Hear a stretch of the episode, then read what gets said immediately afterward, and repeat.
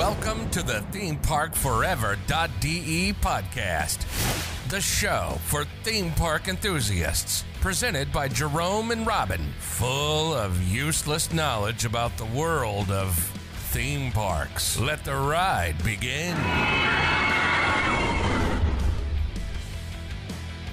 Herzlich willkommen zum Theme Park Forever.de Podcast. Heute mal wieder mit Robin. Hi. Und mein Name ist Jerome. Und noch viel wichtiger, kommen wir zu unserem heutigen Gast, Christopher von berliner-spreepark.de. Hallo. Ja, hallo. Ich betreibe seit 2013, also mittlerweile ja schon 18 Jahre, die Fanseite rund um den mittlerweile leider verlassenen Berliner Freizeitpark Spreepark im Plenterwald. Und von 2008 bis 2014 habe ich da vor Ort damals die Führungen gemacht. Und mittlerweile gibt es auch drei Bücher von meinem Team und mir rund um den Spreepark. Und wir haben auch eine Filmdokumentation mit, mit Archivaufnahmen, mit Bildern vom Lost Place, mit Interviews rausgebracht. Also wir haben so als Aufgabe für uns die Archivierung der Erinnerungen rund um den alten Spreepark daher kennen wir dich auch. Und ähm, die DVD zum Beispiel, die kann ich auch sehr unseren Hörern ans Herz legen.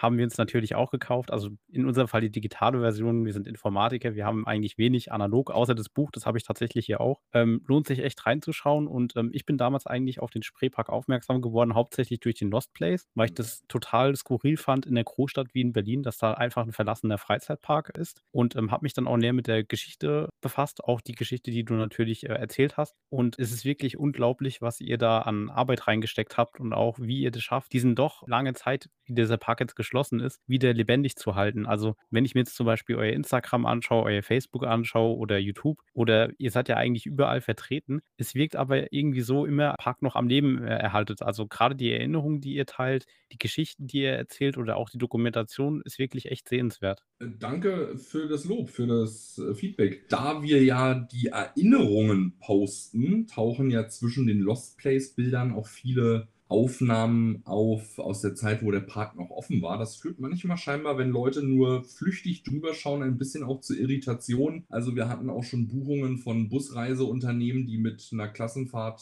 zum Achterbahnfahren kommen wollten und ich kriege auch Angebote von Herstellern für Wickeltische und Hüpfbogen, wo ich dann immer erklären muss, nee, nee, sie haben irgendwas nicht richtig gelesen. Wir sind die Fanseite eines nicht mehr existierenden Freizeitparks. Ich brauche weder Wickeltische noch eine Hüpfburg im Wohnzimmer. Ja, war auch mal interessant.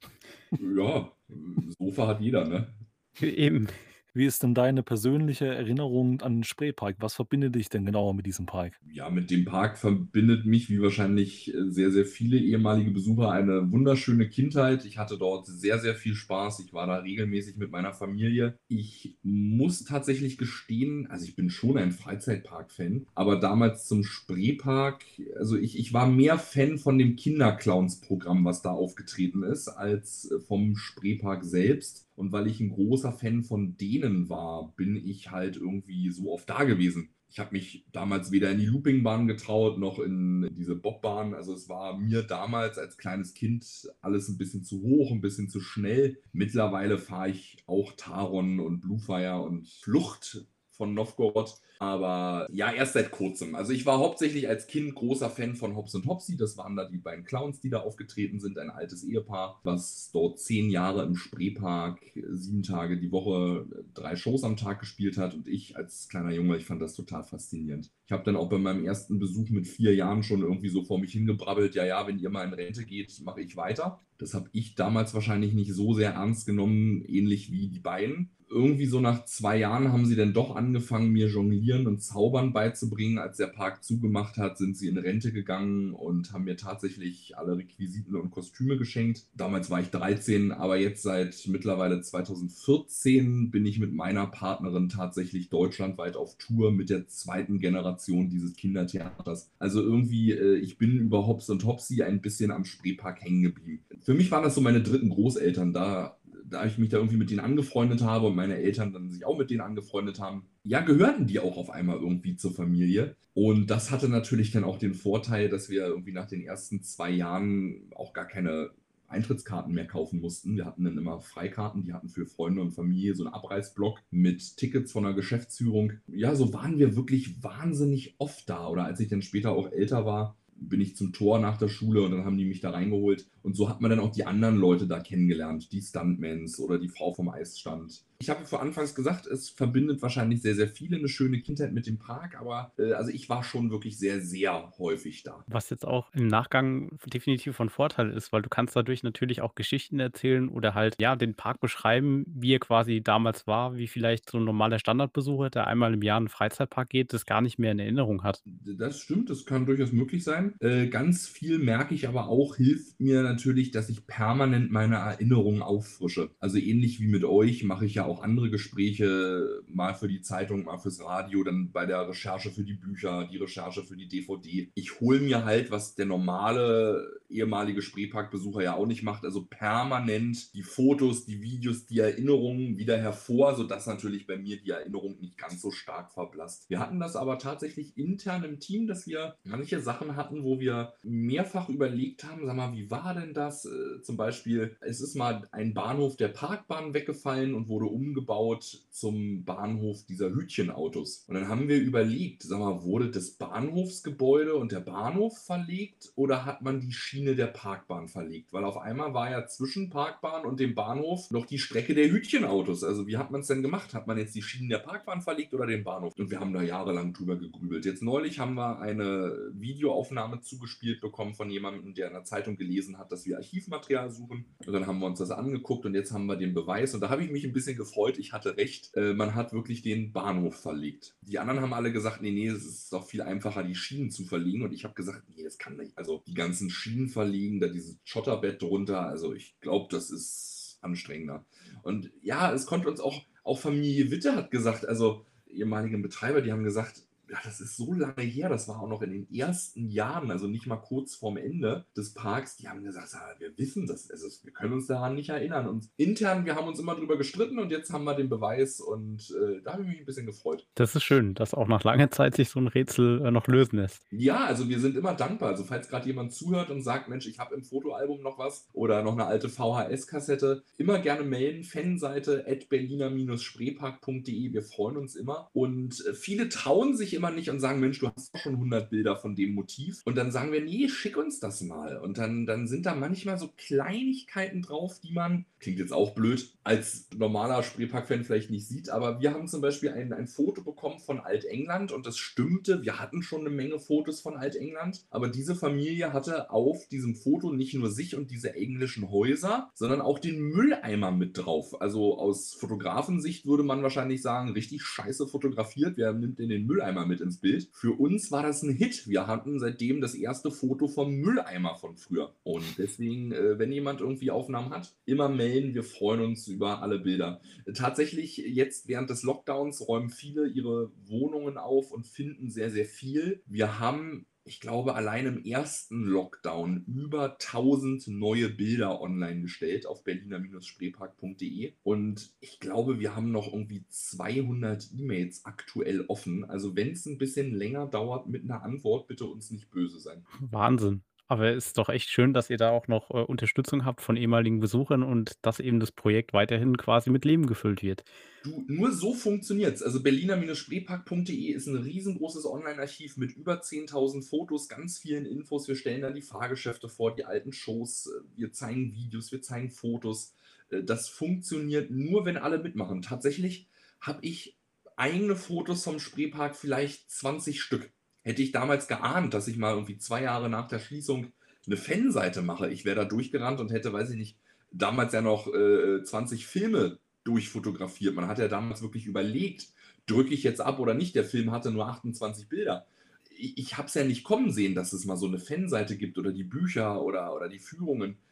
Und ähm, deswegen ist es wirklich toll, dass die anderen Leute sagen, ja klar, wir machen da mit wir haben Erinnerungen und die wollen wir gerne mit allen Spreepark-Fans teilen und es funktioniert seit 2003. Die Seite war einfach mal nur ein kleiner Schulaufsatz. Und dann hat man mich halt über Google gefunden. Das war die einzige Internetseite, die man über Google finden konnte zum Thema Spreepark. Und wenn dann irgendjemand Fragen hatte, weiß ich nicht, sag mal, wie hießen damals nochmal die Piraten-Stunt-Show und wie war denn da die Handlung? Dann habe ich das recherchiert und ihm per E-Mail geschickt, aber ich muss das ja nicht nur für eine Person recherchieren, also habe ich das dann auch auf der Homepage ergänzt. Und so wurde die Seite immer, immer größer. Und äh, mittlerweile behaupte ich jetzt mal ganz frech, äh, man findet wahrscheinlich fast alles dort. Das definitiv. Also, ich muss sagen, äh, gut, äh, ich bin 25, ich habe die Schließung vom Park noch mitbekommen natürlich, aber ich habe es verpasst, als Kind, äh, dort mal in den Park zu gehen. Ich war zwar häufiger in Berlin mal, ähm, weil man eben verschiedene Sachen dort, also Sightseeing betrieben hat. Tatsächlich aber nie in den Spreepark geschafft, wo ich mich jetzt im Nachhinein ärgere. Aber wenn man dann sich, äh, deine Fernseite anschaut, man man hat irgendwie das Gefühl, man kennt den Park. Also, auch wenn ich da nie wirklich drin war, auch leider, äh, zu Lost Place Führungen habe ich's nicht geschafft. Aber wenn man sich allein das, was ihr da rekonstruiert habt, anschaut, hat man wirklich den Gefühl, es ist ein vertrauter Park. Also, als wenn ich jetzt gerade ums Eck gehe in den Holiday Park, den ich in- und auswendig kenne, da fühlt sich eure Seite wirklich dokumentierter an als existierende Freizeitparks. Also, das ist echt, äh, Wahnsinn. Ähm, ja, also überleg mal, wenn du sagst, du bist 25 und ich poste ja wie verrückt seit 18 Jahren. Du hast vielleicht deine Kindheit auch im Spreepark verbracht, nur halt virtuell, weil ich dich ja permanent im Internet mit Bildern beschossen habe. Ähm, schön zu hören, dass äh, du wenigstens virtuell das Gefühl hast, äh, dort gewesen zu sein. Das freut mich. Ja, und das ist auch, ähm, sehr vertraut. Also, auch du hast vor Kurzem zum Beispiel Videos gepostet, auch vom, äh,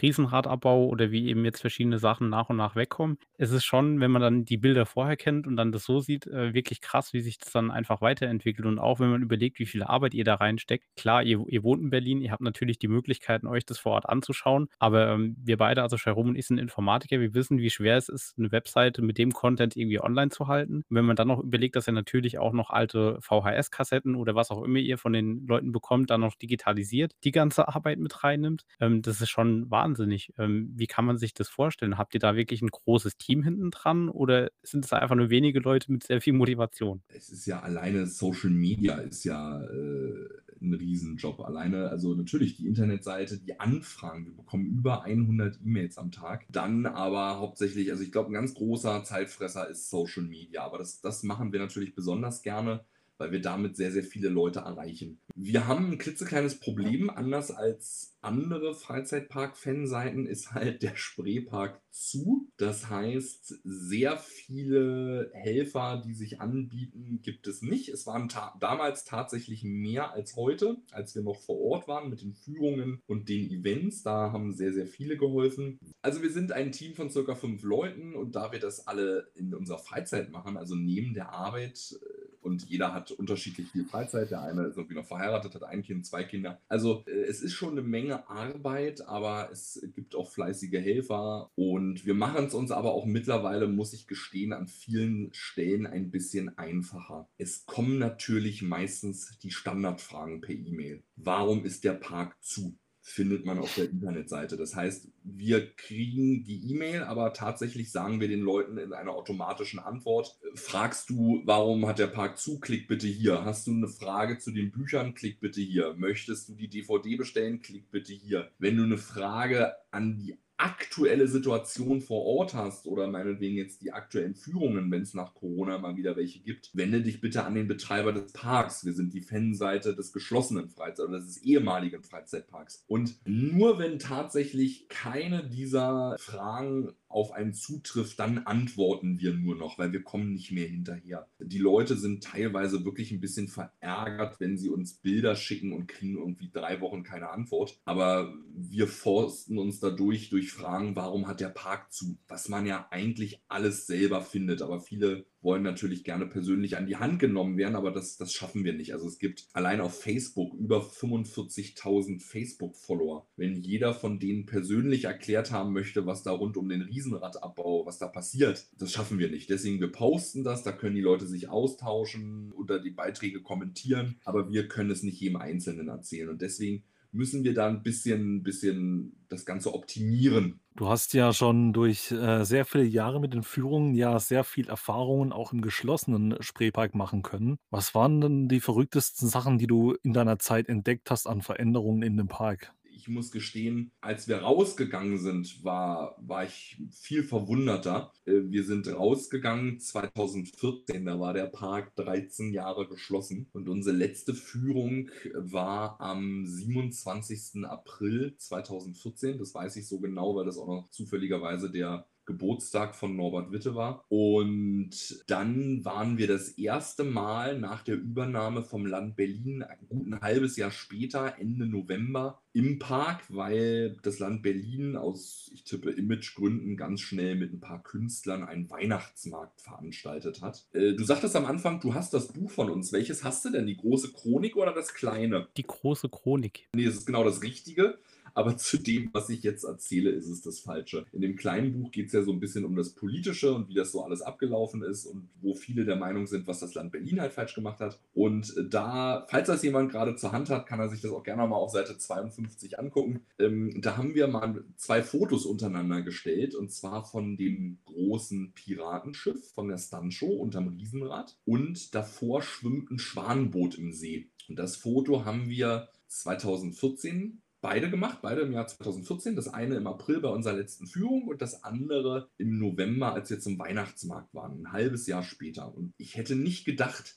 dass man einen Lost Place, der seit 13 Jahren zu ist, in einem halben Jahr so runterrocken kann. Und da hat man dann doch wieder gemerkt, dass wahrscheinlich die Leute sich gedacht haben, naja gut, jetzt gehört das keinem mehr, jetzt ist das ein staatlicher Lost Place, jetzt kann ich da Scheibe spielen, ich kann da machen, was ich will. Das Land Berlin hat auch ein bisschen dazu beigetragen, indem sie äh, einige Sachen auch selber zerstört haben, um Einbrechern Möglichkeiten wegzunehmen, sich zu verletzen. Also vom Piratenschiff haben sie die Holzbalken abgerissen, diese Masten, die nach oben zum Ausguck führten, damit da keiner mehr hochklettern kann. Irgendeiner hat aber auch den Drachenkopf an dem, an dem Piratenschiff abgesägt und geklaut. Dann äh, das, das Schwanenboot ist komplett zerstört, also Kopf ab, Hals ab. Das, das Wasserbecken ist beschädigt. Es, es, es ist komplett zerstört. Und so sieht eigentlich mittlerweile der ganze Park aus. Also selbst dieses große bunte Drachenmaul, was ja viele kennen von der Achterbahn Spreeblitz, diesem Mack Powered Coaster, da sind auch mittlerweile mehrere faustgroße Löcher drin. Da muss auch schon irgendjemand seine Wut dran ausgelassen haben. Vorne am Kaffeetassenkarussell, das war bei uns noch super sauber. Es ist voller Graffiti. Es sind die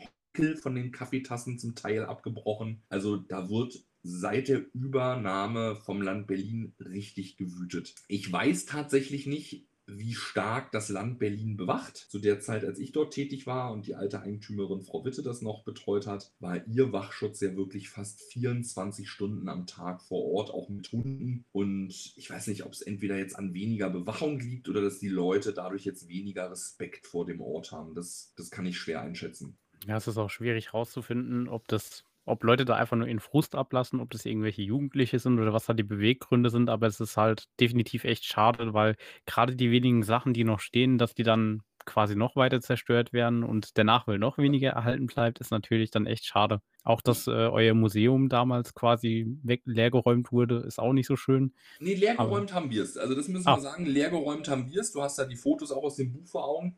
Äh, wir hatten tatsächlich das Problem, wir haben die Exponate wirklich auch meist mitgenommen, also schon in weiser Voraussicht, aber wir haben sowas wie Glasvitrinen und sowas. Sowas haben wir halt dort stehen lassen, nicht jedes Mal mitgeschleppt. Wir haben dann einfach nur mal die Sachen neu wieder reingelegt jedes Wochenende. Und ja, die Leute haben dann Tischplatten genommen und in die Glasvitrinen geschmissen und äh, haben, wir hatten einige Sachen gar nicht im Original im Museum, sondern in Farbkopie an die Wände gepinnt und das haben die dann mit Messern zerschnitten und keine Ahnung was. Hm, ich muss aber auch an dem Punkt, wo du gerade sagtest, naja, die Jugendlichen und wer weiß, wer das war, ich war tatsächlich in diesen, oh Gott, wie lange war ich denn da vor Ort eigentlich tätig? Ich habe 2008 angefangen, also zählen wir mal die Jahre, 8, 9, 10, 11, 12, 13, 14. In diesen sieben Jahren, die ich da vor Ort war, ich habe mich oft gewundert, wer da alles einbricht. Und es waren auch Jugendliche dabei, aber ich fand im Vergleich eigentlich relativ wenig. Das waren viele ehemalige Besucher, also doch schon auch ältere. Und äh, unser Altersrekord, jedenfalls der, wo ich mit dabei war, war eine 90-jährige Dame, die ja nochmal ein Riesenrad fahren wollte im Wind, was da dann irgendwie ein bisschen schief ging, weil der Wind war weg und dann kam sie nicht mehr vorwärts. Und dann hat der Wachschutz sich drum gekümmert und äh, wir haben auch sehr schnell gemerkt, dass die Frau aus Berlin kam, weil als der Wachschutz ganz, ganz höflich, weil sie war eine ältere Dame, also der Wachschutz fragte sie ganz höflich, was sie denn da macht, kann man ja mal fragen, wenn da so eine Frau in einem 13 Jahre nicht gewarteten Riesenrad einfach so in der Gondel sitzt. Und ne, sie wies uns dann ganz höflich darauf hin, ähm, war früher so schön, ich wollte noch mal, was wollt ihr denn jetzt? Und wir waren da etwas verdattert. Nee, aber wir haben alles erlebt. Väter, die mit Doppelkinderwagen über den Zaun geklettert sind. Äh, bin auch mal morgens zur Führung gekommen und habe mir gedacht, da steht ein Reisebus mitten im Plenterwald vorm Spreeparktor. Ein Reisebus. Wir haben noch gar nicht offen. Und dann dachte ich, Moment, der Plenterwald ist ja auch noch Landschaftsschutz. Deswegen hatte der Spreepark ja keine Parkplätze. Ist da etwa gerade ein Reisebus durch den Landschaftsschutz gefahren? Skandalös. Und der Bus war aber leer, da war niemand. Naja, ich bin dann da halt rein und äh, wir haben ein bisschen die Führungen vorbereitet und dann ging die erste Führung los. Und am Ende meiner Gruppe war ja dann immer der Wachmann. Und mitten in der Führung kommt uns auf einmal eine Gruppe entgegen, die war fast genauso groß wie meine Gruppe. Und das war eine ungarische Reisegruppe. Also ich weiß gar nicht, ob irgendein Reiseunternehmen in Ungarn anbietet, Leute Bustouren, Abenteuerurlaub, Einbruchstour in den Spreepark. Also wir haben alles erlebt, würde ich sagen. Deswegen ist es, es gibt schwer eine Sache, wo man sagen kann, das war das Skurrilste, was ich da erlebt habe oder was mir irgendwie am größten in Erinnerung geblieben ist. Einmal hatten wir auch eine, da muss ich selber schon wieder lachen. Wir hatten einmal eine Führung und der Wachmann, der Chef von der Sicherheitsfirma, sagte noch: Ja, wunder dich nicht, da ist eine Künstlerin im Park, die macht da Fotos. Ich so, warum sollte ich mich wundern? Ich habe den dann irgendwie abgebrochen, komme mit der Gruppe um die Ecke. Äh, das war eine Nacktfotografin. Das Skurrile war, sie hat niemanden nackt fotografiert. Sie war nackt beim Fotografieren. Und da stand also eine ja, etwas ältere, nackte Frau zwischen den Dinos und hat die Dinos fotografiert. Und ich habe gedacht, so komm, jetzt, jetzt kommt Guido Kanz um die Ecke und ich schaff's zu verstehen Sie Spaß. Aber er kam leider nicht. Wir haben wahnsinnig viele skurrile Menschen kennengelernt und äh, aber auch tolle Begegnungen gehabt. Ich, ich hatte einen Herrn bei der Führung und ich habe den so ein bisschen beobachtet, weil er komisch war, weil er halt total atypisch allen meiner anderen Gäste gegenüber war. Wildwasserbahn hat ihn überhaupt nicht. Der ist nicht mal reingelaufen in die Wildwasserbahn. Die anderen haben sich ins Boot gesetzt, haben nochmal ein Erinnerungsfoto in dem Wildwasserbahnboot im Bahnhof gemacht. Der hat sich nicht fürs Drachenmaul der Achterbahn interessiert. Ich hatte natürlich auch nicht Zeit, den permanent zu beobachten. Aber ich war auch am Riesenrad der Meinung, der guckt nicht mal hoch. Und am Ende der Führung, weil er hat aber auch einen Fotoapparat um und nicht mal einen schlechten. Und dann hatte ich ihn am Ende der Führung, habe ich ihn mir zur Seite genommen und habe gesagt, ich sag, hat Ihnen nicht gefallen? Also ich, ich hatte das Gefühl, irgendwie, sie haben nicht wirklich viele schöne Fotos gemacht. Doch, doch, doch, doch, doch. Die Führung war super. Er sammelt Fotos von historischen Gullideckeln und die hier sind super.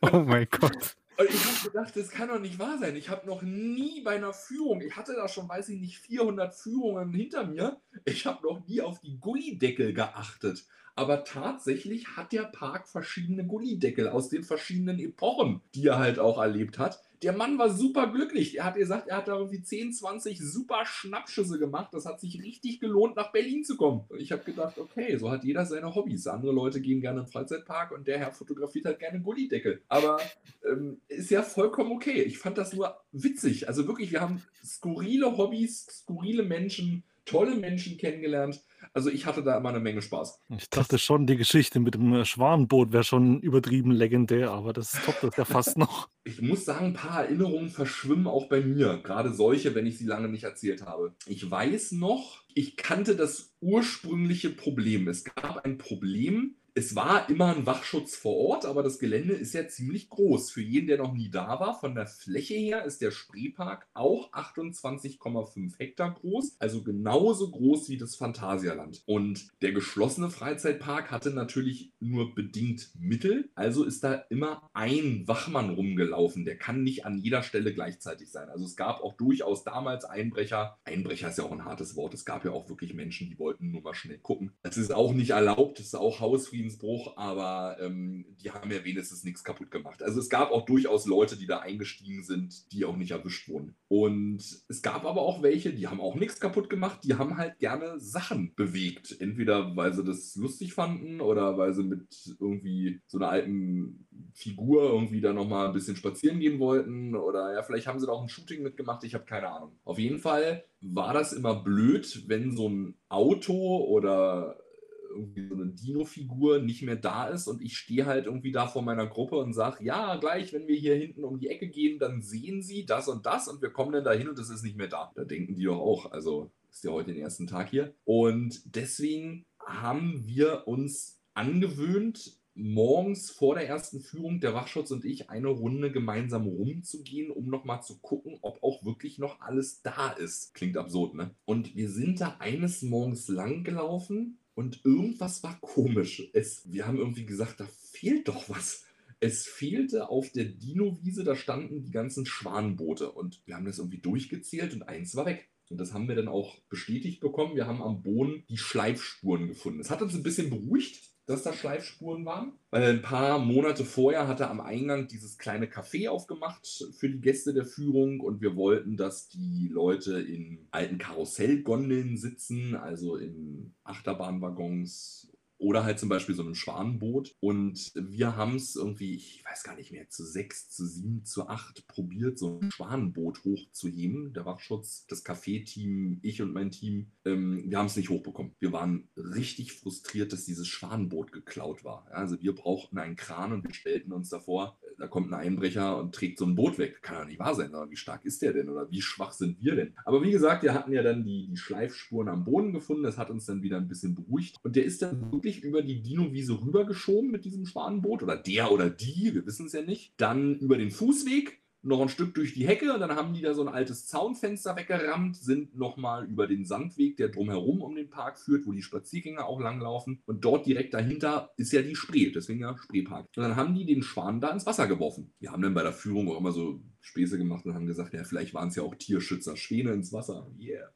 Ähm, auf jeden Fall, der Schwan war weg. Wir hätten auch nie wieder damit gerechnet, dass der irgendwann mal wieder auftaucht. Und ich überlege gerade, wo der angekommen ist. Auf jeden Fall sehr weit weg. Sehr, sehr weit weg. Der muss tagelang im Wasser getrieben sein und ist dann bei irgendeiner Biergartenbetreiberin am Steg irgendwie gestrandet. Die hat den festgebunden, hat dann gegoogelt und hat dann tatsächlich bei dem Wachschutz angerufen und dann sind die da runtergefahren und haben den Schwan zurückgeholt. Und weil das ja so ein besonderer Schwan war, wo wir dann immer gesagt haben, naja, der hat ja fast eine Weltreise bis nach China gemacht, äh, hat er natürlich auch einen besonderen Platz bekommen weil die Leute, die den Park besucht haben, die Führungen oder die alte Parkbahn, die ja auch mittlerweile wieder alle halbe Stunde interessierte Besucher durch den Park gefahren hat, damit alle Leute dieses besondere Schwanenboot sehen können, haben wir das aufs Dach im Westerndorf mit dem Kran raufgehoben. Dann haben wir den Leuten bei der Führung immer gesagt, naja, also wenn sie das besondere Boot sehen wollen, wenn sie nachher noch eine Runde mit der Parkbahn drehen, dann sehen sie das oben auf dem Dach. Dann haben die Leute sich gefreut. Das ist auch eine kreative Idee, so ein Boot äh, vor Einbrechern zu schützen, weil aus so einem Dach, da kriegst du es echt noch nicht so schnell runter. Ja, wobei, wenn sie halt wieder kräftig schieben, sind auch schnell wieder unten. Aber ähm, ich weiß gar nicht, mehr. wir haben wirklich viele Sachen gemacht, die nicht unbedingt Sinn gemacht haben. Wir haben halt wirklich gesagt, eigentlich müsste man das ausstellen wie in einem Museum. Wir müssten das irgendwo raufstellen und dann haben wir gesagt, naja, aber so ein Podest oder so haben wir ja nicht. Ja, komm, dann stellen wir das hier auf die alte Hütte rauf. Also, ähm, ich frage mich auch, ob wir da abends irgendwie beim Grillen noch zu viel getrunken getrunken haben. Haben wir aber nicht. Das war tatsächlich eine sehr nüchterne Idee, aber wir haben das dann einfach da aufs Dach gestellt. Also frag mich nicht warum. Wir haben es einfach gemacht. Ja, ich meine, wenn ich einen verlassenen Freizeitpark hätte und hätte da ein paar Freiheiten, ich wüsste auch nicht, was ich machen würde. genau. Also ja, vielleicht erstmal so einen Schwan auf so ein Dach stellen. Ja, wäre eine Option, wäre mal ein Anfang.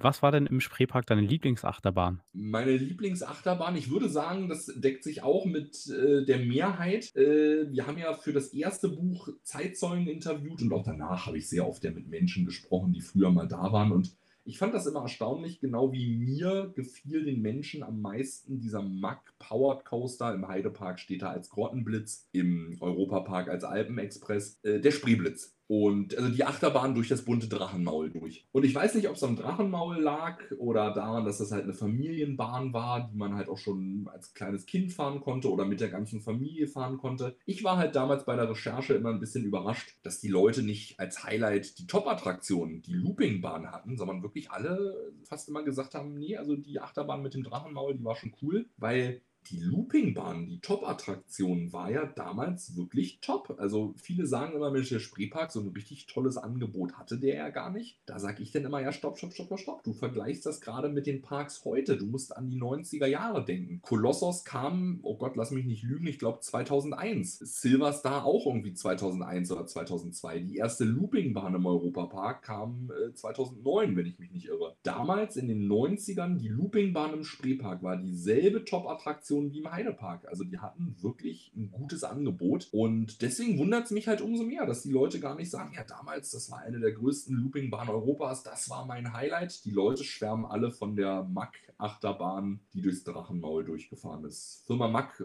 wird es natürlich sehr freuen. Ja, definitiv.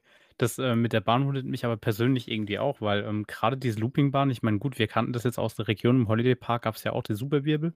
Das war ja auch von Vekoma 'n ähnlicher Typ. Ähm, aber Ja, jetzt hatte, mittlerweile, wo die ja? glaube ich, einfach wie war 'n das? Kein Looping, ne? Nur die Schrauben. Genau, das waren der Ja. der Superwirbel waren einfach nur Corkscrew, Double Corkscrew, die man Genau. durchfahren ist. Ja, aber ist ja an sich dann wirklich ähnlich. Also, äh, ich sage mal, einigermaßen ähnlich ist sie im Heidepark. Ich glaube, von der Streckenführung genau gleich steht sie in Efteling. Ja.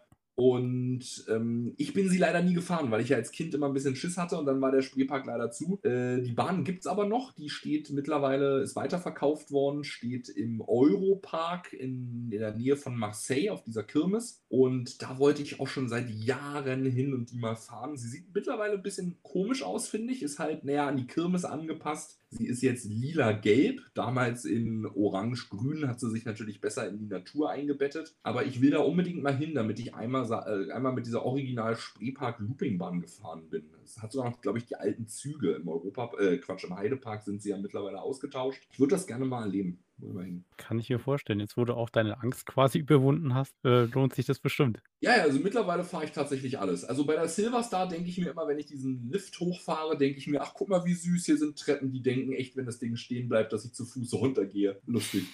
Ähm, ich würde da sitzen bleiben, bis ein Helikopter kommt und mich holt, ja. Also mittlerweile stört mich die Höhe und die Schnelligkeit nicht mehr. Ich fahre mittlerweile wirklich alles. Ja, das, äh, war bei uns auch so. Wir waren am Anfang auch etwas zurückhaltender und, äh, Jerome habe ich dann im Holiday Park in die Expedition GeForce reingesetzt. Das war seine erste Achterbahn und dann war er geheilt. Ich war noch nie im Holiday Park. Soll aber sehr schön sein, ne? Ich sollte da dringend mal hin. Ja, also da sind halt auch also, wenn man jetzt europaweit schaut, kommen da meistens immer Neuheiten hin, wo dort, äh, Prototypen stehen. Das war damals mit dem Superwirbel so, mit dem Double Corkscrew von Vekoma. Mittlerweile mit der Skyscream, das ist, äh, ja, der der Achterbahntyp, äh, der dort steht, der ist quasi sonst nur in den USA zu finden. Lohnt sich definitiv, ist landschaftlich schön, ist halt von der Fläche her jetzt nicht ganz so groß, aber das Angebot, was dort ist für die ganze Familie und auch für Thrill-Seeker und, verlorene Achterbahnseelen wie unsere 'n richtiger Ort. Ne, alle sagen mir, die GeForce ist die geilste Achterbahn Deutschlands. Schwierig, aber mittlerweile würde ich immer noch sagen, auf meinem persönlichen Achterbahn-Ranking ist auf Platz 1. Okay.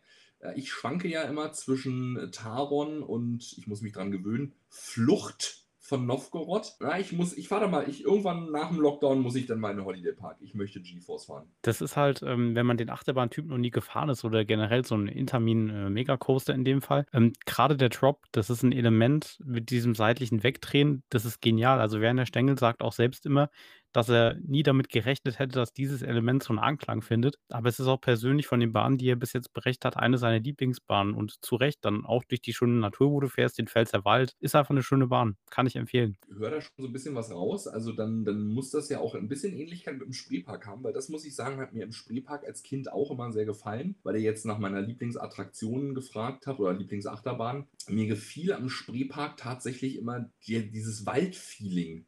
Es war ja noch nicht viel Thematisierung, wenn man bedenkt, bis die Streitigkeiten mit dem Land Berlin losgingen und dadurch die finanziellen Engpässe und dann letztendlich die Schließung. Also bis es äh, losging, also die, Jahre, wo der Park noch investiert und gebaut hat, waren nur fünf Jahre. Und dafür war eigentlich schon relativ viel Kulisse und Theming da, also das Westerndorf, das Piratenland. Aber hauptsächlich einfach die Kulisse, die da war, dieser, dieser Waldcharakter, das hat mir sehr gut gefallen. Man ist halt mit dem Riesenrad emporgestiegen und kon konnte über diesen riesigen Plenterwald drüber gucken, der auch, wenn man da durchläuft, man muss ja durch den Wald durchlaufen, äh, um zum Park zu kommen, es kommt dir da, naja doch, es kommt dir als Kind schon ewig lang vor. Also gefühlt beim Laufen ist der Weg dreimal so lang, wie er wirklich ist aber du hast irgendwie nicht so die Vorstellung, wie riesig dieser Wald ist. Und wenn du dann mit dem Riesenrad hochfährst, auf der einen Seite siehst du bis zum Horizont nur Wald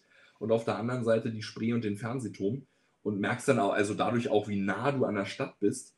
Und auch die Loopingbahn, das war ja eine gebrauchte Bahn, die stand ja vorher in Mirapolis, nahe Paris, in diesem französischen Freizeitpark, der ein Jahr vor der Spreeparkeröffnung Konkurs angemeldet hat. Und das ist also eine Bahn, die nicht speziell für den Spreepark an, angefertigt wurde, Und die haben die so toll in diesen bestehenden Baumbestand eingebettet. Man ist dann mit den Loopings und Schrauben, ich kenne es nur von außen, aber man ist da so toll durch diese 30, 40 Jahre alten riesigen Baumkronen durchgefahren. Also das, das war toll gemacht und man hatte immer den ganzen Tag das Gefühl, man ist mitten im Wald, obwohl man ja eigentlich nur direkt dahinter lag. Aber es war wirklich toll angelegt. Das ist auch so ein Grund, der uns beiden am Holiday Park so gefällt. Ich meine, mittlerweile hat sich ein bisschen geändert, aber im Prinzip ist es auch noch so ein klassischer Park, wie du es auch aus dem Spreepark beschrieben hast.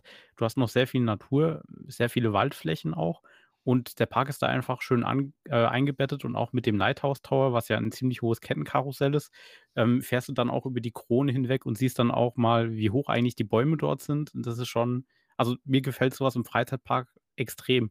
Klar bin ich auch ein großer Fan von Thematisierung. Also der Europapark ist auch wirklich ein toller Park. Aber wenn ich mir jetzt den Europapark in komplett grün vorstellen würde, komplett äh, überall mit Bäumen zu, würde ich das wahrscheinlich irgendwie im Endeffekt dann doch schöner finden. Ja, sie hat mich überzeugt. Also nach dem Lockdown geht es in den Holiday Park. Und ähm, weil ich jetzt selber gerade so mit mir selber ins Schwärmen komme, kann ich auch noch schnell erzählen, ähm, die Stunt-Shows zum Beispiel im Westerndorf. Also erstmal das Westerndorf an sich, nicht wie in anderen Parks irgendwie eine Pappkulisse mit einem Containergebäude dahinter, sondern im Spreepark, das waren richtig schicke, hochwertige Holzhäuser. Wer mal im Saloon war, in diesem wunderschönen, vertiefelten Steakhouse, äh, der weiß, was ich meine.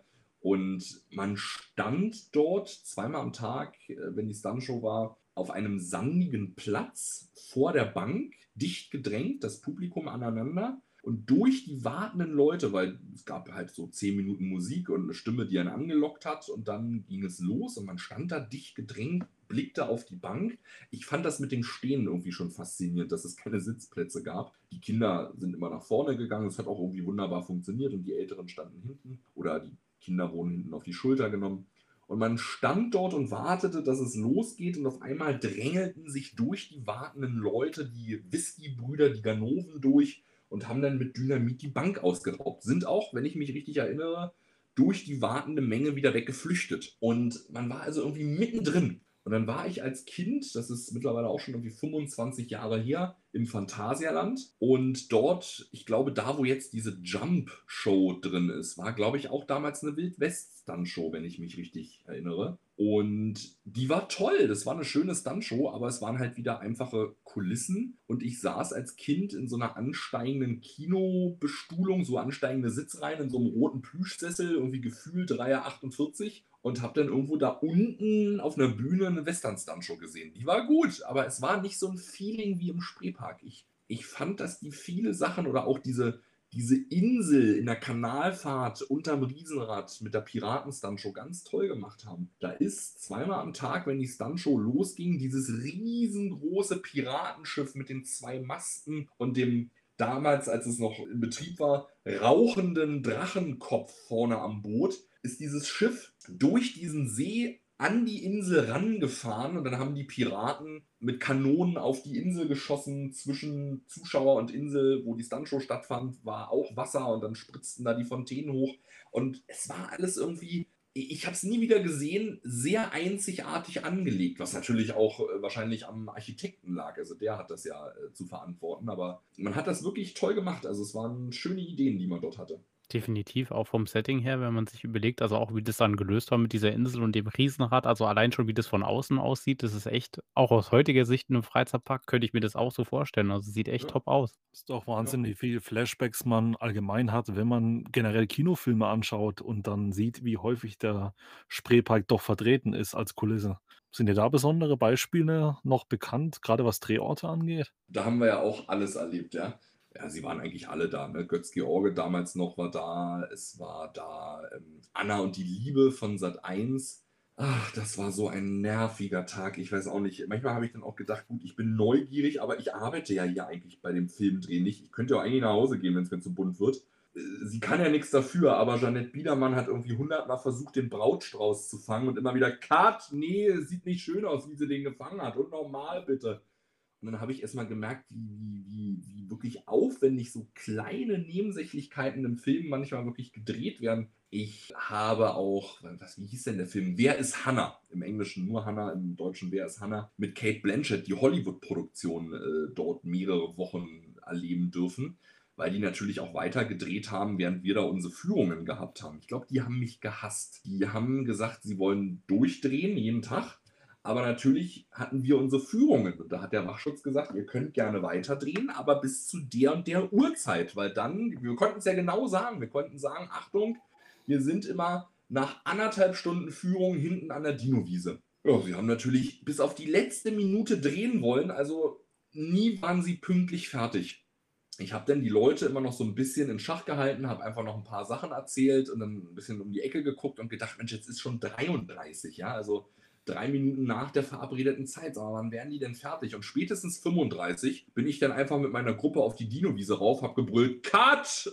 Und dann haben wir da halt äh, äh, unsere Führung gemacht. Naja, was sollte ich denn machen? Also wir können ja auch nicht stundenlang warten. Die nächste Führung stand schon vorne vorm Tor. Und aber ich glaube, dieses Filmteam rund um den Hollywood-Film hasst mich bis heute wie die Pest, weil ich sechsmal am Wochenende mitten in die Szene gebrüllt habe, Cut! Aber was sollten wir machen? Und äh, da war ich damals tatsächlich ein bisschen traurig. Äh, ihr kennt den Film schon, andere Hörer ja vielleicht nicht, deswegen ich sag's mal nicht so, ich will ja nicht spoilern. Aber die erste Szene, die sie im Spreepark gedreht haben, war das Finale.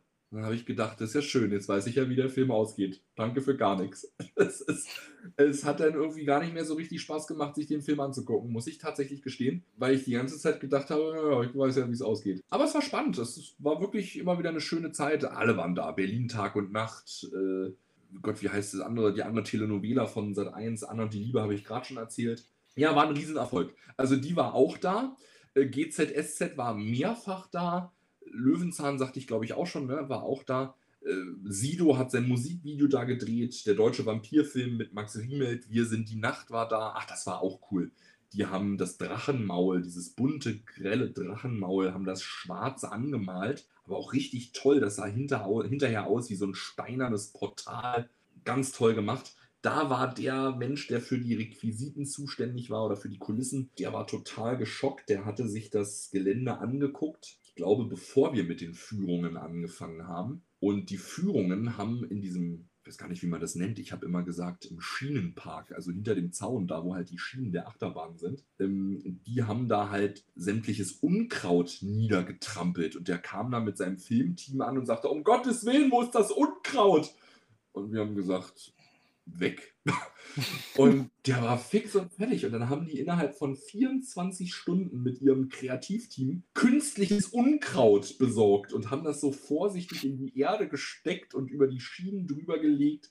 Und ich musste dann irgendwie zwei, drei Wochen bei den Führungen immer sagen, bitte lehnen Sie sich nicht gegen das Unkraut, das um.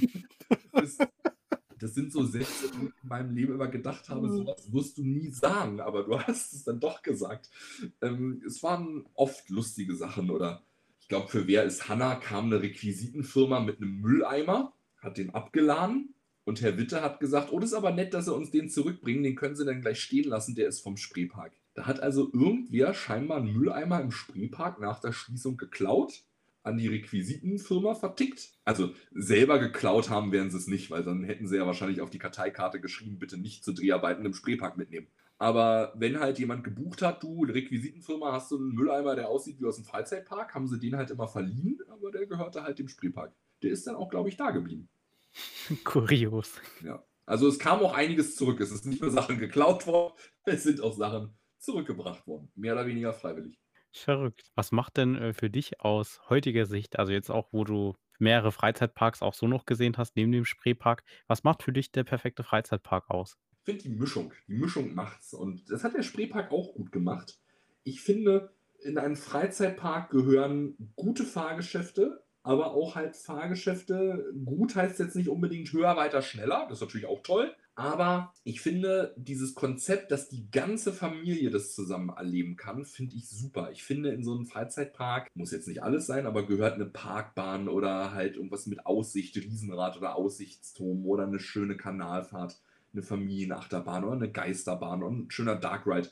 Irgendwie, dass Oma, Opa, Mama, Papa und die Kinder zusammen was erleben können. Ich finde, in einen guten Freizeitpark gehört gepflegte Gastronomie mit ein bisschen Abwechslung, also vielleicht ein bisschen mehr als einfach nur Currywurst und Pommes. Und äh, Currywurst und Pommes ist toll. Ich esse auch im Freizeitpark Currywurst und Pommes, aber es sollte noch ein bisschen Auswahl geben, finde ich. Und äh, Shows finde ich tatsächlich gut. Ich mache jetzt selber auch noch Kindertheater, ähm, trete auch manchmal so tageweise bei Events in, in kleineren Parks auf. Nicht nur deswegen, aber auch wenn ich privat unterwegs bin, ich finde das toll. Und wenn ich jetzt da mal hier, ich, ich schwanke ja immer, was ist mein Lieblingspark, Europapark, Phantasialand, Hansapark, äh, die haben ja auch ein super Showangebot, ja, also äh, ganz verschiedene Shows und das hatte der Spreepark auch. Zwei Stunt-Shows, eine Wasserspringer-Show, hinten im Zirkus gab es die ersten Jahre wirklich Zirkus.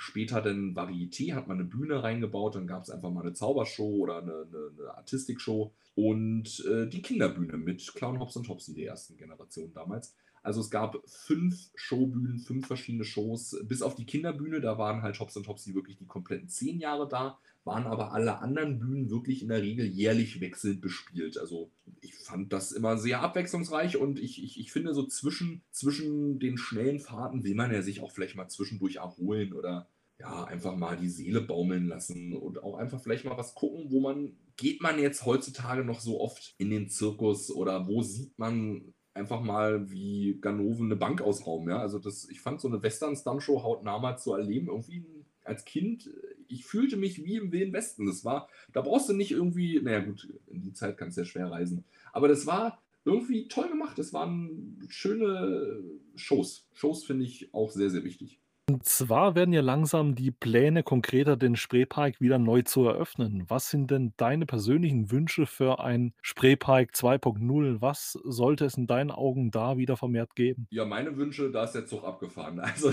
das ist, das hat sich komplett erledigt. Ich hätte mich natürlich gefreut, wenn es ein Freizeitpark geworden wäre. Und ich glaube, damit bin ich auch nicht alleine. Manchmal habe ich immer gedacht, naja klar, die Follower meiner Spreepark Facebook-Fanseite, die sind natürlich auch alle Freizeitpark-Fans Fans. Vielleicht sollte ich mal aus meiner kleinen Blase hier austreten und gucken, wie so allgemein die Stimmung ist. Wenn aber Radiosender, Zeitungen, Fernsehsender was über den neuen Spreepark berichten, sind da auf Facebook die Kommentare auch ähnlich wie bei uns. Ich glaube schon, dass die Mehrheit sich über einen Freizeitpark gefreut hätte. Ich glaube auch, dass die große Mehrheit auch noch gar nicht verstanden hat, dass der neue Spreepark, weil sie scheinen ja den Namen nicht zu ändern, es soll ja weiterhin Spreepark scheinbar heißen. Äh, ich glaube, die Mehrheit auch noch, hat auch noch gar nicht verstanden, dass es gar kein kein Freizeitpark mehr wird. Und ich hätte es halt schön gefunden, nicht nur, weil ich gerne in Freizeitparks gehe, es geht ja jetzt nicht nur um mich. Ich hätte es aber auch einfach schön gefunden, weil wie sagt man, ein, ein Vergnügungspark in Treptow eigentlich eine rund 100-jährige Tradition ist. Schon vorm Krieg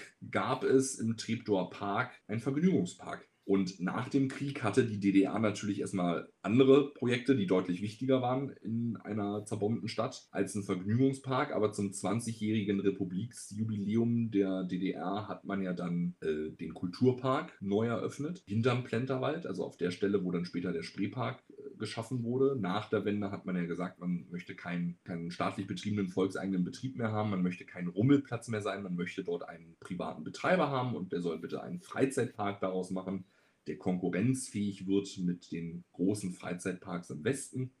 Und also irgendwie erst der Vergnügungspark vorm Krieg im Treptower Park, dann viele Generationen sind groß geworden im Kulturpark, dem Rummel, dem einzigen ständigen Vergnügungspark der DDR. Und dann ja auch meine Generation mit dem Spreepark, den es ja eigentlich von allen Epochen nur am kürzesten gab. Das waren ja nur diese zehn Jahre. Ähm, aber trotzdem, also, wie gesagt, also eine wahnsinnig lange Tradition. Und 13 Jahre durften wir uns ja auch von den Politikern anhören, ja, wir machen alles, wir suchen eine Lösung, wir müssen wieder gucken, dass wir irgendwie das mit den Altschulden geklärt bekommen und das soll doch wieder ein Freizeitpark werden. Und dann gibt es nach 13 Jahren eine Lösung. Das Land Berlin hat sich mit den Banken geeinigt, Kaufpreis bis heute leider unbekannt, ich wüsste ihn zu gerne. Die Stadt ist jetzt wieder Herr über den Spreepark. Und das Erste, was sie entscheiden, es wird kein Freizeitpark. Und da habe nicht nur ich mich gewundert, sondern viele andere auch. Und sehr viele waren natürlich auch enttäuscht und wütend. Und da ist auch bei uns auf der Facebook-Seite oder bei Instagram ein bisschen die Stimmung gekippt. Äh, wir kriegen seitdem auch mittlerweile sehr, sehr häufig böse Nachrichten, wo ich dann immer gleich sage: Moment, Moment, Moment. Äh, ich bin die Fanseite des geschlossenen Freizeitparks. Ähm, ich bin nicht der neue Betreiber. Bitte deinen Hass nicht bei mir auslassen. Hier ist die E-Mail-Adresse vom neuen Betreiber. Viel Spaß. ähm, ja, sie sind bei mir falsch. Wobei beim neuen Betreiber sind sie ja auch falsch. Ähm, Grün Berlin ist eine Tochtergesellschaft vom Land Berlin und Grün Berlin betreibt grüne Parks in der Stadt. Das ehemalige Flughafengelände vom Tempelhofer Flughafen, das Tempelhofer Feld, den Britzer Garten, eine ehemalige Bundesgartenschau, äh, die Gärten der Welt, altes, oh Gott, was war das? Internationale Gartenschau oder Landesgartenschau? Ich weiß es nicht. Auch irgendwie so eine alte Ausstellungsfläche. Und das machen die toll. Oder auch das Südgelände ist gleich bei mir um die Ecke. Das war mal ein Gelände von der Bahn. Aus dem Lokschuppen haben sie ein Restaurant und ein Theater gebaut. Die alten Schienen haben sie umgebaut zu Fußwegen. Äh, die Graffiti-Szene, die Berliner Graffiti-Szene darf sich im, im, Tunnel austoben und da Graffitis an die, an die alten Mauern sprühen. Das ist ein wunderschöner äh, Kunst- und Naturpark geworden. Und das soll der neue Spreepark auch werden. Ich finde es schade um die Tradition. Ich sage mal, Kunst und Kultur braucht in Berlin Platz, aber ich denke, wenn die Stadt sich bemühen würde, würden sie dafür auch einen anderen Standort finden, aber man bemüht sich ja nicht. Kunst und Kultur wird ja leider auch genauso ähnlich vernachlässigt in der Stadt wie,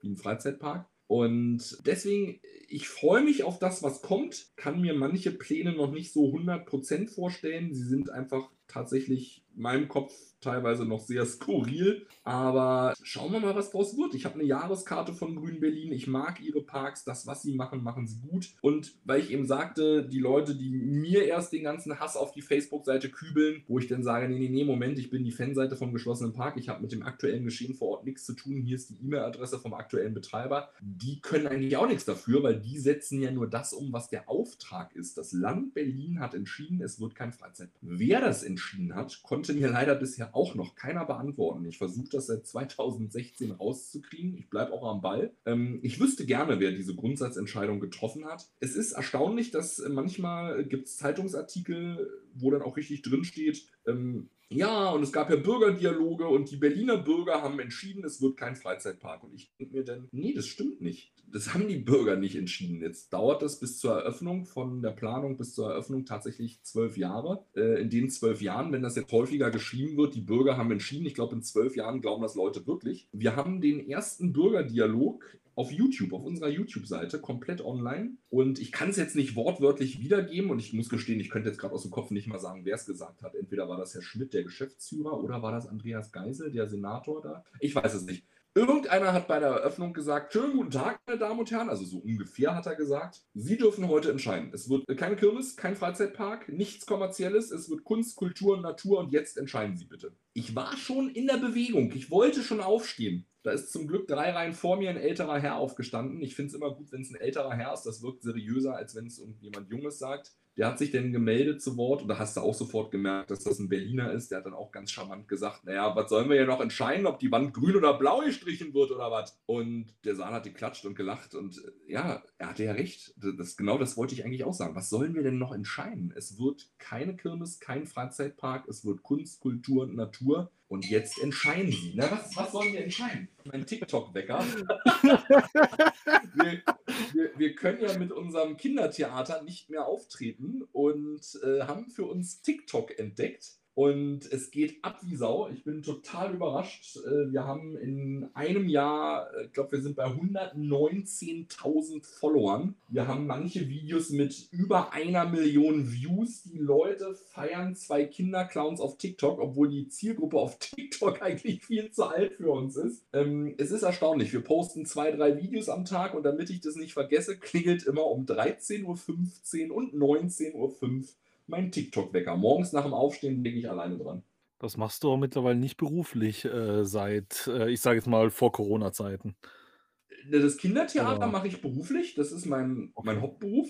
Und also seit 2014. Und da wir nicht mehr auftreten können, die Arbeit geht weiter, also Tickets stornieren, neue Termine planen, dann wenn der Lockdown verlängert wird, wieder Tickets stornieren, neue Termine planen Es ist so ein bisschen und täglich grüßt das Murmeltier. Wir müssen in Übung bleiben, die Kunststücke, die Texte. Theoretisch kann es ja jederzeit wieder losgehen. Und die Arbeit geht weiter, nur es gibt halt leider keine Einnahmen mehr. Aber äh, tatsächlich, natürlich doch, die fehlenden Einnahmen sind auch ein Problem, aber tatsächlich fiel uns tatsächlich sofort im ersten Lockdown auf. Das größte Problem ist eigentlich das fehlende Publikum. Wenn du gewöhnt bist, täglich vor 50 bis, weiß ich nicht, 500 Leuten zu stehen, die klatschen und dir zujubeln und du sitzt auf einmal wochenlang alleine in deiner Wohnung, dir fehlt was. Und deswegen meine Partnerin und ich treffen uns jetzt einmal die Woche zum Drehen und ja, manchmal auch nur alle zwei Wochen. Und dann drehen wir da so am Tag so unsere 50 bis 70 TikToks. Wir haben auch schon mittlerweile vorproduziert bis Ende November.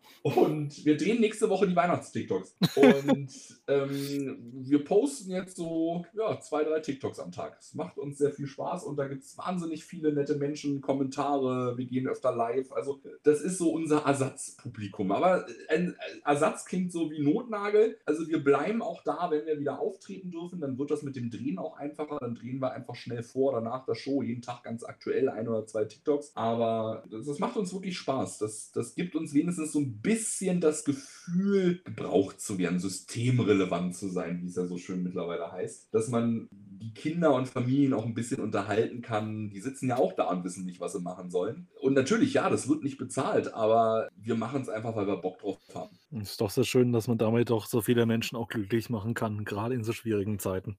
Ja, und du wirklich, also TikTok ist ja eigentlich so offiziell ja ab 13. Also ich glaube schon, dass da auch eine Menge 9, 10, 11, 12-Jährige sind. Und seit dem ersten Lockdown aber auch einige über 30. Also ich bin da nicht alleine über 30. Wir waren schon immer so, also unsere Hauptzielgruppe ist drei bis zehn Jahre. Und wir merken aber auf Dorffesten oder so schon, wenn wir da auftreten, ab 14 sind wir wieder cool, weil wir sagen schon, wir sind ein Programm für die ganze Familie. Wir haben also auch Gags in den Shows die für Erwachsene sind. Also jetzt nicht so schlimm, dass Kinder sie nicht hören dürften, aber sind halt auch Gags äh, für, für, die Erwachsenen mit drin. Und die ab 14-Jährigen, die die dann auch schon verstehen, finden die auch ganz witzig. Und ich glaube auch, dass die 11, 12, 13-Jährigen uns gut finden, weil ich beobachte die natürlich während der Show. Die lachen auch. Aber wenn man sie dann hinterher fragt, wenn sie dann so mit ihren Freunden dastehen, dann sind die natürlich zu cool für Clowns. Aber durch TikTok würde ich sagen, haben wir diese Lücke geschlossen. Wir hatten ja letzten Sommer das Glück, dass doch, weiß gar nicht mehr, 10, 15 Shows stattfinden durften. An der Ostsee oder in Tierparks, Freizeitparks. Und da kamen wahnsinnig viele Leute zu uns und haben gesagt, Mensch, wir kennen euch von TikTok. Und ich würde sagen, alle waren über dem Alter unserer Zielgruppe. Und das fand ich toll. Also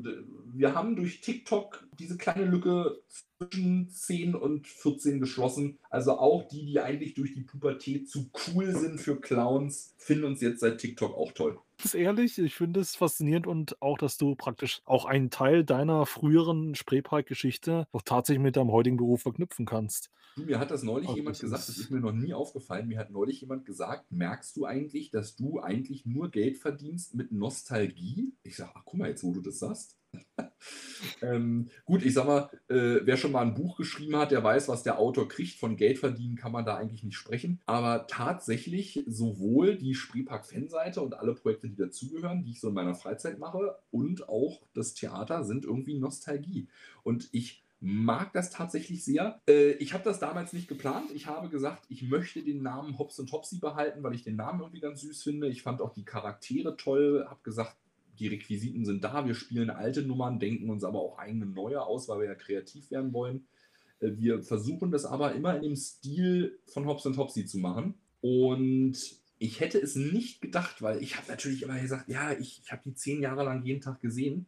Aber uns haben so viele Leute besucht, wo die Eltern gesagt haben, oh, ich kenne Hobbs und Topsy noch von früher. Toll, dass es das noch gibt oder wieder gibt und ich habe auch die und die Nummer wiedererkannt oder auch Eventveranstalter buchen uns und sagen, auch wir haben ja damals schon mit den alten Hops und Hopsi jahrelang zusammengearbeitet. Ich habe gedacht, wir machen erstmal jahrelang nur Kindergeburtstage, aber irgendwie gleich die ersten Kunden waren, wir waren die Silvestergala im Tropical Islands.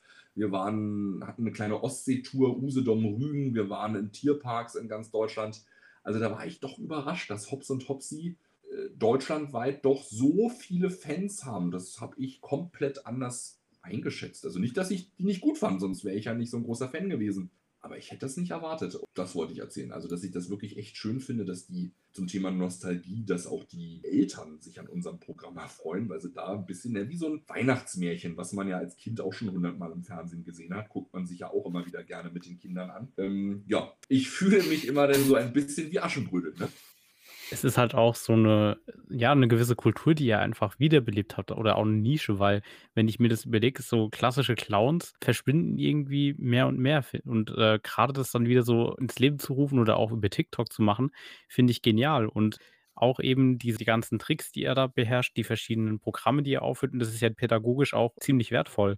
Ja, auf Ähm, alle Fälle. Finde ich Äh, schön, dass ihr die Kultur da wieder ans Leben bringt und die Charaktere eben oder als normaler Clown weitermacht. Vielen herzlichen Dank. Also es muss auch gar kein großer Freizeitpark sein. Falls ein kleiner Freizeitpark zuhört, wir hätten da auch Lust. Also es gibt echt schöne. Ich folge ja durch den Spreepark auch sehr, sehr vielen Freizeitparks auf Instagram. Ich habe so viele leider noch nie selber besuchen können. Aber ich finde das Taunus Wunderland, wenn die Fotos posten, sieht so schön aus. Potz Park sieht so toll aus. Der Bayern Park sieht wunderschön aus. Ich muss da überall mal als privat auch mal einfach hin und mir das angucken. Aber ähm, das wären so Parks oder natürlich auch der Hansa Park, der Europa Park. Aber da hätte ich schon Lust drauf. Also falls jemand möchte, äh, wir hätten ab 2022 tatsächlich ein bisschen Platz im Kalender. Dank Corona wieder mehr als vor, vor ein paar Wochen. Und nun zurück zum neuen Spreepark. Ich hätte mir diesen Park, den sie dort jetzt bauen, halt lieber an anderer Stelle gewünscht. Nun kommt er aber in den Spreepark. Es wird schwierig sein, das zu kommunizieren, wenn die wirklich an dem Namen Spreepark festhalten. Wenn irgendein Radiosender postet, ja, der Spreepark soll wieder aufmachen, kriege ich wieder 20 E-Mails an dem Nachmittag. Oh toll, welche Achterbahn kommt denn? Eine von Mack oder von wo? Und ich muss dann den Leuten wieder erklären, nein, das hat die Zeitung oder der Radiosender nicht ganz ausführlich berichtet. Ja, der Spreepark macht wieder auf. Er soll auch Spreepark heißen, wird aber kein Freizeitpark. Es wird ein Kunst-, Kultur- und Naturpark. Einfach erklärt, ich sage eigentlich den Leuten immer am liebsten, es wird ein Naturpark mit einem Künstlerdorf. Weil die Künstler sollen dort nicht nur arbeiten, die sollen dort auch wohnen. Und dann haben die solche Showrooms oder Pavillone in der Natur, wo du ihnen beim Tanzen, Performance-Tanzen, Klangkunst, also Musik machen, Töpfern, malen, Bildhauen, Metallrohre verbiegen, was auch immer, zugucken kannst und gegebenenfalls diese Kunst auch erwärmen kannst. Das wird bestimmt spannend. Ich hätte es mir, wie gesagt, nur an einer anderen Stelle gewünscht. Ich bin für so einen Park, aber nicht im Spreepark. Aber was sollen wir jetzt machen? Jetzt ist der Zug abgefahren. Das bisschen, was noch da ist, soll als Kulisse bleiben. Das bisschen, weil du hast es ja anfangs auch schon erzählt, wir berichten ja permanent darüber, was alles abgebaut und abgerissen wird. Äh, Das Riesenrad zum Beispiel wurde ja nur abgebaut, um es toi toi toi, wenn es gut klappt, wieder zu sanieren und dann wieder aufzubauen. Das ist das einzige Fahrgeschäft, was es denn später geben wird. Das war auch so ein Ding, weil du vorhin darüber gesprochen hast, wie viel Zeit äh, braucht so eine Fanseite. Wir haben, glaube ich, gefühlt 24 Stunden, aber es waren, glaube ich, nur acht Stunden am Tag. Zwei Wochen lang, je acht Stunden am Tag bei Minusgraden und Schneesturm haben wir im Plenterwald gestanden und jeden Abbau jeder einzelnen Speiche dokumentiert. Nee, wir waren halt wirklich live vor Ort und haben immer in die Story gepostet, wie weit ist der Abbau. Aber egal. Äh, zurück zum Thema. Es ist nicht mehr viel da. Das Kaffeetassenkarussell, was stark beschädigt ist, bleibt da als Kulisse und die große Mack Wildwasserbahn und der Mack Powered Coaster, die Achterbahn Spreeblitz. Ach, die Kaffeetassen sind auch von Mack. Das ist doch, das ist doch Werbung. Es ist ja nur noch von Mack alles da. Das Riesenrad ist wie Koma. Wollen wir wetten? Mack Rides hat doch dem Land Berlin gesagt, pass auf, ich fördere das Projekt mit einer Million, damit ihr die Mack Rides stehen lasst, damit alle Welt sieht, selbst in 100 Jahren, wenn es ohne Betrieb ist, Mack Ride hält für immer. Ähm, Jetzt kommt's raus, wir fordern Coastiality fürs Riesenrad. Tatsächlich, Coastiality ist ein gutes Stichwort. Sowas soll es tatsächlich auch geben. Ich saß beim Bürgerdialog, habe mir die Pläne von den Architekten angeguckt und manchmal weiß ich nicht, ob ich mich freuen soll oder anfangen zu lachen. Die Achterbahn und die Wildwasserbahn werden beide umgebaut zu einem Fußweg. Du kannst dann zu Fuß die Kanäle der Wildwasserbahn ablaufen. Oben den Berg runter überlegt man sogar neben der Treppe eine Rutsche anzulegen, was glaube ich ganz lustig werden könnte. Und die Achterbahn soll auch als Fußweg umgebaut werden, als Baumwipfelfahrt. Und es gibt dann die Idee, es ist alles nur Ideen, ne? es ist ja nichts davon wirklich 100% in Stein gemeißelt. Die Idee, die dort vorgestellt wurde, war VR-Technik. Man hat das sich wohl bei den Freizeitparks abgeguckt und hat sich gedacht, gut, man ist zwar eigentlich ja kein Freizeitpark mehr, aber vielleicht ist es ja trotzdem interessant. Sie hatten sogar einen, einen Modellentwurf, wie diese VR-Brille aussehen könnte. Die würde dann wohl so aussehen wie dieses bunte Drachenmaul von der Achterbahn, wo der Zug durchfährt. Also die Leute hätten dann so ein Drachengesicht vorm Kopf. Und man überlegt, ob man auf dieser VR-Brille nicht die Fahrt der Achterbahn von früher zeigen soll. Das heißt, wenn du dann mit 45 km/h über diese Schienen rennst und diese VR-Brille aufhast, fühlst du dich selber wie die Achterbahn. Das könnte ganz witzig werden. Definitiv, dann hätte man auch die Freizeitpark-Fans wieder so ein bisschen im Boot. Ja, ich frage mich, das, das ist das, was ich meine mit, mit, wie passt das zusammen? Ich kann mir einiges noch nicht vorstellen. Also man sagt äh, mir, ich kriege kein Interview. Ich kriege kein Interview von den Projektleitern oder dem Geschäftsführer von Grün Berlin mit der Begründung, man sieht keinen Bedarf. Ich habe gesagt, ich sehe den Bedarf schon. Ich kriege ja die E-Mails der Leute, die interessieren sich dafür, die wollen das wissen. Ja, aber Freizeitpark, das haben die wortwörtlich vor Zeugen, vor meinen Co-Autoren haben die mir das ins Gesicht gesagt. Äh, Freizeitpark-Fans, die ich ja anspreche, ist nicht das Publikum für ihren späteren Kunst-, Kultur- und Naturpark, wo ich dann dachte, ach wieso, sind wir dumm? Also äh, ich habe eine Jahreskarte von Ihnen, von Grün Berlin und vom Europapark. Es soll ja sogar Menschen geben, die gucken RTL 2 und gehen trotzdem ins Theater. Also was sollte dieser Satz, Freizeitpark-Fans sind nicht ihr Publikum? Also wirklich, heißt das, wir sind dumm oder was? Da war ich ein bisschen sauer damals. Ich finde nämlich, dass genau diese wahrscheinlich auch die Besucher sind, die in den ersten Jahren ihren Park stürmen werden, um zu gucken, was halt daraus geworden ist, weil sie dort halt eine schöne Kindheit verbracht haben. Und dann frage ich mich halt manchmal, man stellt dort ein Konzept hin und sagt, es wird ein Kunst-, Kultur-, Naturpark.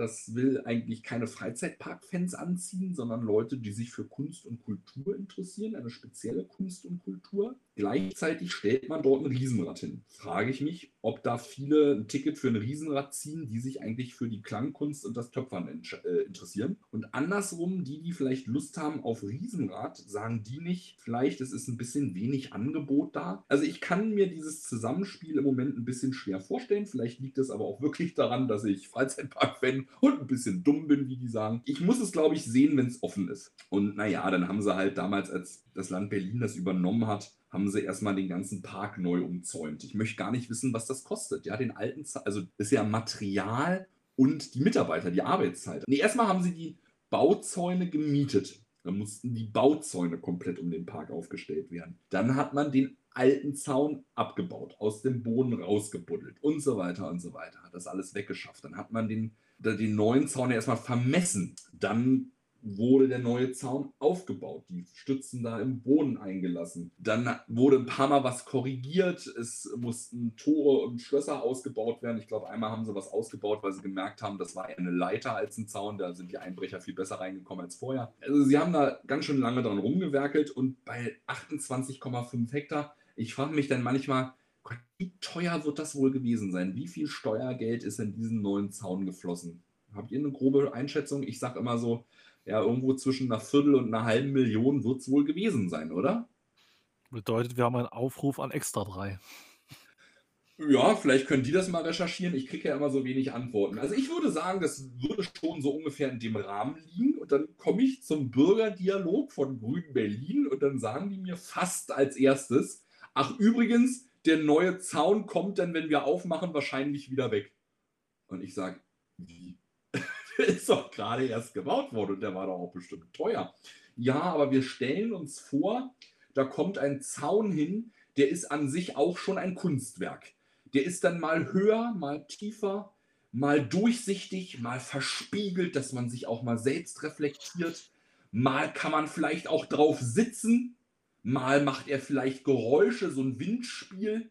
Und ich sitze da und denke, mein schönes, hart erarbeitetes Steuergeld.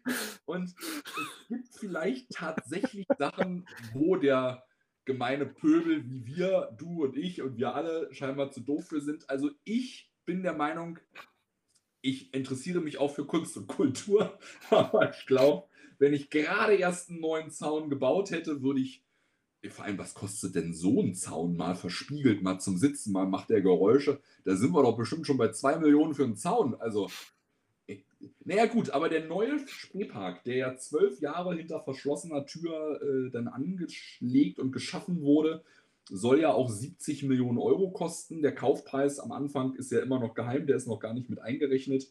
Ich sag mal, Natur ist da, Künstlerpavillone können ja nicht 70 Millionen kosten. Also so ein paar Bürgerdialoge, ein neuer Zaun, der gleichzeitig ein Kunstwerk ist, sollte da schon drin sein. Also es wird, glaube ich, ein ganz interessantes Projekt. Wir beobachten das sehr, sehr gerne. An sich finden wir es gut. Manche Sachen finden wir etwas komisch. Wir verstehen zum Beispiel nicht, der Park ist für die Berliner Künstler. Die Berliner Künstler haben schon zweimal gegen den Park demonstriert, weil sie gesagt haben, der wird hinter verschlossener Tür geplant, an ihren Interessen vorbei. Und am Ende setzt man ihnen den Park vor und sagt, hier, liebe Künstler, jetzt macht mal. Und die Künstler würden gerne mitreden, die würden gerne sagen, was sie für Bedürfnisse haben, was sie brauchen. Nachher bauen die dann ein Atelier, das ist für den Künstler überhaupt nicht benutzbar. Oder die sagen, warum große, teure Ausschreibungen und Sachen für Millionen anfertigen lassen mit unseren Künstlern. Wir haben doch alle Gewerke hier. Wir können alles selber schaffen und bauen und wir würden uns gern daran beteiligen. Nö. Und das sind so Sachen, die, die, die finde ich schade. Die prangere ich auch immer wieder gerne online an oder wenn man mir äh, die Frage stellt, wie ich es finde, so wie ihr, dann sage ich das sehr, sehr gerne. An sich bin ich aber, ich möchte es immer wieder sagen, ich habe nichts äh, grundsätzlich gegen Grün Berlin. Ich finde deren Parks wirklich schön. Ich finde es tatsächlich, obwohl sie sagen, es ist mega transparent, ich finde es im Moment nicht sehr transparent. Und ich finde es wirklich schade, dass die Künstler schon zweimal demonstriert haben. Aber irgendwie habe ich bis heute das Gefühl, hört man nicht wirklich auf die. Das ist äh, wirklich schade. Also da bleibt echt nur zu hoffen, dass irgendwann in naher Zukunft da den Künstlern wenigstens Gehör geschaffen wird. Und wenn das Ganze dann eröffnet, dass man wenigstens dann auf das Feedback eingeht, wobei es dann wahrscheinlich ja definitiv zu spät ist. Ja, nicht für alles, aber für vieles bestimmt. Äh, Freizeitpark-Fan, zählst du, wie viele Achterbahnen du gefahren bist? Ich fahre sehr, sehr gerne Achterbahnen. Ich gehe auch in viele Freizeitparks. Ich zähle sie aber tatsächlich nicht. Das machen tatsächlich viele. Also ich habe auch erst relativ spät angefangen zu zählen. Das hat erst so vor drei Jahren angefangen, dass ich mir da mal die Mühe gemacht habe, habe dann recherchiert, wann war ich im Park, habe das dann auch bei Coast Account eingetragen. Einfach nur, dass ich für mich selbst mal einen Überblick hatte, welche Bahn ich schon gefahren bin und vor allem wie oft. Es gibt ja Leute, die nehmen das als sportliche Herausforderung und counten dann alles, also jeden Butterfly, den sie irgendwie finden, jeden Wacky Worm, das mache ich dann irgendwie doch nicht. Das macht mir irgendwie dann auch der Spaß kaputt. Ich genieße es einfach, wenn ich nach der Bahn fahre und wenn ich dran denke, trage ich sie ein, wenn ich nicht dran denke, dann trage ich sie nicht ein. Guck mal. Und da lacht dann wahrscheinlich der Mann, der Fotos von den Gullideckeln macht. Der sagt, was sind das für Verrückte? Ja, wahrscheinlich. So schließt sich der Kreis. Ich, ich meine, es gibt ja auch Leute unter uns, äh, sehr viele Bekannte von uns, wir selbst auch. Wir sammeln ja auch Achterbahnräder und äh, das ist ja, das kann ja auch ein normaler Mensch sich nicht vorstellen. Was willst du mit so einem ollen Achterbahnrad? Aber ja. Ich habe ich hab vom Spreeblitz auch noch ein Rad hier stehen, ja. Ich kann das durchaus nachvollziehen, siehst du? Und da ist wieder der Punkt, da lacht wieder der Mann mit dem Gullideckel. Also ja, jeder hat so seine Hobbys. Dann möchten wir uns ganz herzlich bei dir bedanken für deine Zeit und äh, dass du uns noch so viele spannende Einblicke gegeben hast in die Geschichte des Spreeparks und wie du doch einen äh, sehr interessanten Teil davon immer noch am Leben erhältst. Sehr, sehr gerne. Ich habe mich gefreut, dass ihr mich eingeladen habt. Und falls jetzt noch irgendjemand beim Zuhören gesagt hat, Mensch, ich habe mich damit noch so gar nicht befasst, schaut gerne mal rein. Berliner-spreepark.de ist die Fanseite. Und äh, wer richtig rumstöbern will, wie gesagt, es gibt auch noch drei Bücher und eine Filmdoku, DVD, Blu-ray oder Download. Mit dem Kauf bei uns und nicht bei Amazon würdet ihr dann auch noch die Spreepark-Fanseite unterstützen. Deswegen sage ich nochmal an der Stelle ganz herzlichen Dank schon mal vorab. Und dann bleibt mir nichts anderes übrig, als noch an Robin zu übergeben. In der letzten Folge haben wir euch VR etwas näher gebracht, beziehungsweise auch verschiedene Konzepte und verschiedene Visionen oder auch verschiedene Freizeitparks, die VR einsetzen. Wie ist eigentlich eure Meinung zu VR? Wir sind schon gespannt auf euer nächstes Feedback und äh, haben auch in der nächsten Folge schon einen sehr spannenden Gast für euch. Mehr verraten wir nicht, das erfährt ihr dann natürlich auf Instagram und Facebook. Und wenn ihr Feedback da lassen wollt, einfach eine kurze Mail an socialmedia at themeparkforever.de, Name wie der Podcast, oder auf Instagram, Facebook und wo ihr uns überall findet. Und wir freuen uns auch auf die nächste Episode, die wir euch präsentieren würden. Wir sagen dann mal bis dahin. Ciao. Bis dann. Ciao.